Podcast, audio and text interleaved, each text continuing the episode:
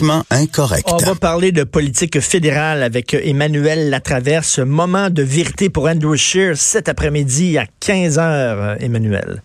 Oui, depuis le temps que dure le supplice de la ben goutte, depuis le 22 octobre, on dit ah mon Dieu, je suis pas sûre qu'il va réussir à mettre un terme à ça, mais bon. Donc euh, aujourd'hui, cet après-midi, M. Scheer rencontre enfin son caucus de députés. Euh, élus et défaits. Et donc, on c'est là qu'on va voir jusqu'à quel point est-ce que la fronde pour lui montrer euh, la porte de sortie est sérieuse ou pas. Ce qu'il faut comprendre, c'est que en vertu d'une nouvelle loi qui avait été adoptée sous gouvernement un peu, le caucus a le pouvoir de voter pour savoir si lui se donne le pouvoir d'avoir un vote sur le leadership. Il ne faut pas oublier, c'est pas le caucus hein, qu'il y a un chef de parti objectivement, là, c'est les membres. Mais le caucus peut dire, ben, nous, on se donne le pouvoir d'exiger ou non euh, un vote sur le leadership de M. Harper.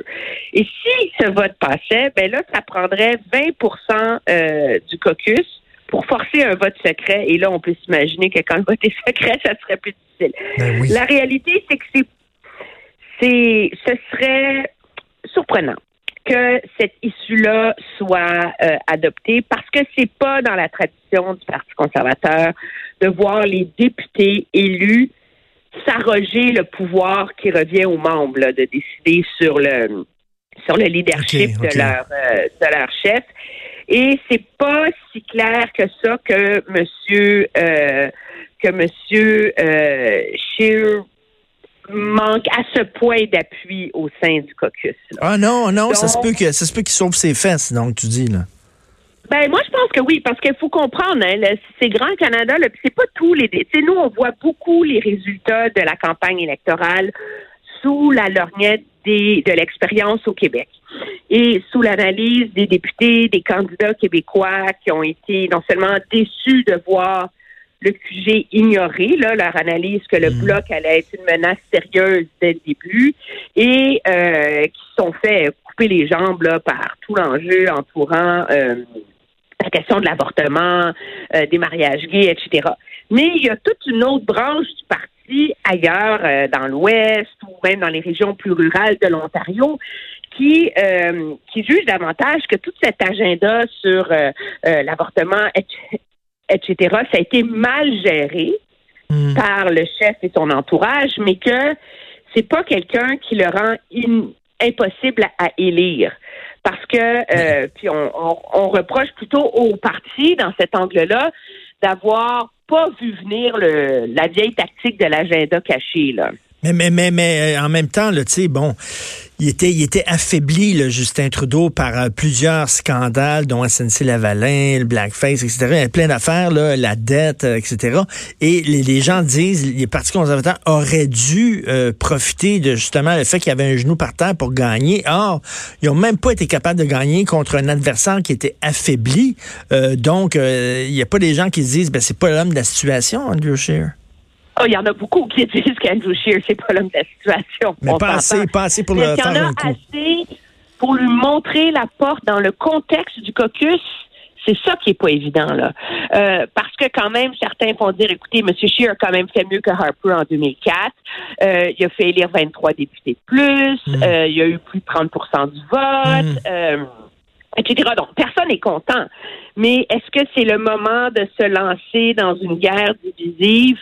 Euh, moi, je pense que ça dépend comment M. Scheer gère le caucus ben, c'est ça, c'est ça, parce que le, discours qu'il a fait là, au lendemain de sa défaite euh, était pas un discours, c'était pas un bon discours. Il reconnaissait pas ses torts. Euh, il parlait comme si non, tout était correct. Puis il parlait comme si c'était ça le but qu'il voulait viser, c'est un gouvernement libéral minoritaire. On a gagné, on l'a eu, là.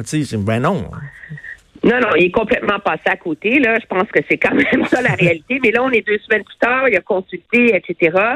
Le pari, nous, ce qu'on entend, c'est qu'il va faire euh, le genre de mea culpa qui s'impose et il faut surtout qu'il montre une voie sur comment tirer les bonnes leçons euh, de cet échec électoral. Parce qu'on peut blâmer là, les, les les, euh, les opinions et euh, euh, conservatives, sociales de M. Scheer, mais il y a un gros, gros, gros problème d'organisation sur le terrain aussi. La machine conservatrice n'a pas livré. Et hmm. ça, c'est encore plus inquiétant, je dirais, pour les conservateurs parce que ça a toujours été leur gros avantage. Donc, ça va être essentiel et on s'attend à ce que M. Scheer offre une feuille de route très claire là, à ses députés sur comment euh, ils comptent tirer les bonnes leçons de euh, des erreurs de la campagne. Donc, il va falloir qu'il fasse comme un... Il va falloir qu'il fasse un petit meilleur culpa. Un gros. Un gros. là. est-ce que, euh, est-ce que moi, je pense que la première chose qu'il va avoir, c'est est-ce qu'on va vraiment entendre des demandes claires pour qu'il change sa garde rapprochée, pour qu'il y ait de nouveaux conseillers, pour qu'on ait apporte un vent d'air frais quand même à un moment donné dans ce parti-là. Le problème pour M. Scheer, objectivement, c'est que survivre au caucus d'aujourd'hui, c'est une chose, c'est une étape essentielle. Mmh. Mais ça ne va pas régler le fond de son problème que le fond, son problème, c'est le vote sur son leadership au Congrès en avril. OK. Et en avril, ce vote-là et ce congrès-là ont lieu où? À Toronto. Oh. Donc, si le congrès était genre à oh. Saskatoon ou à Edmonton ou à Red Deer, il y aurait beaucoup plus de délégués de l'Ouest qui viendraient. Mais là, à Toronto, ça permet à beaucoup de Québécois de se déplacer. On peut prendre l'auto, c'est moins compliqué. Ben Et ça permet aux conservateurs de l'Ontario déçus de se déplacer aussi. Et c'est là, ça va être difficile. OK, donc, c'est pas parce qu'ils passent à travers le...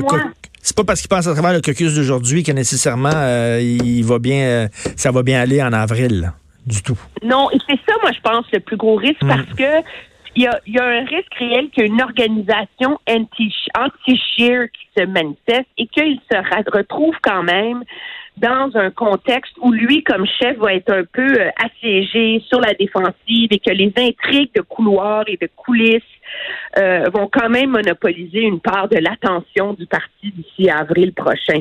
Et c'est ça qui va, moi je pense, euh, qui pose le plus grand risque pour l'ensemble du Parti conservateur, pas juste lui, parce que inévitablement, c'est une guerre qui va se faire selon les, lignes de faille traditionnelles dans ce parti-là. Ceux qui sont plus progressistes, plus rationnels, une, une droite, entre guillemets, plus économique, et ceux qui vont vouloir maintenir le vieil ADN du Parti ben conservateur sous Monsieur euh, sous Monsieur Harper. Et ça, ce qu'on comprend, c'est que même si ça fait quoi, ça fait 13 ans que ce parti-là a été créé, qu'il a été unifié. Ça prend une défaite aussi amère que celle de du mois dernier pour raviver ces vieilles tensions-là là, dans le parti. Et euh, Emmanuel, tu as écrit hier un texte que moi qui me fait bien rire, un texte rigolo sur le Sénat. Je trouve ça assez drôle, non, mais quand même faire rire et, écrire un texte euh, passionnant sur le Sénat, c'est pas évident là. Mais, non, non, c'est drôle parce que tu montres à quel point c'est le foutu bordel là, au Sénat là. Oui, ben c'est quelque chose d'assez surréel. le Sénat a quand même toujours été une institution partisane. Là. Il y a des partis, une opposition, les représentants du gouvernement. Puis M. Harper, il faut se rappeler, avait rendu ça tellement ultra partisan que finalement le Sénat ne servait qu'à donner son saut d'approbation sans trop poser de questions au projet de loi de M. Harper. C'est là que M. Trudeau a eu la brillante idée d'un Sénat indépendant. Hein. Et là, on s'est retrouvé dans ce Sénat-là parce que ça prend des budgets, etc. Il y avait les sénateurs indépendants, les, ex-libéraux, les orphelins qui sont fait chasser du caucus, les conservateurs, mais là, brillante idée une nouvelle aile d'indépendants. Alors maintenant, on a les indépendants. Les indépendants, moi, je les appelle les traditionnels. C'est comme la sauce. Euh, euh oui, la sauce ben, Saint-Hubert. Là. Alors, il y a la sauce traditionnelle, puis il y a la nouvelle sauce des indépendants canadiens, qui, eux, sont finalement des indépendants, mais qui n'étaient pas à l'aise avec la nouvelle gang de sénateurs qu'a nommé M. Trudeau, qui sont trop progressistes, un peu trop à gauche, et donc ils ont formé leur propre groupe. Ce que ça leur donne objectivement, c'est qu'à neuf, ils vont pouvoir contrôler un plus grand budget parce qu'ils vont être reconnus comme un groupe parlementaire et ils vont pouvoir décider eux-mêmes de quel comité ils siègent. Donc, c'est plus facile de gérer à 9 qu'à 58. Hein? Attends une minute, là, il va avoir des sénateurs affiliés. Comme un Ben oui, il va, attends, mais il va avoir des sénateurs affiliés à des partis, comme, mettons, Pierre-Hugues Boisvenu, qui est un sénateur conservateur. Là, il va avoir des indépendants traditionnels, comme tu dis, des indépendants canadiens, puis des indépendants non affiliés. Écoute, je comprends. Une chatte, on perdrait ses chatons. Conservateurs des ex-libéraux, puisqu'ils se définissent comme libéraux, mais ils ont été chassés du caucus.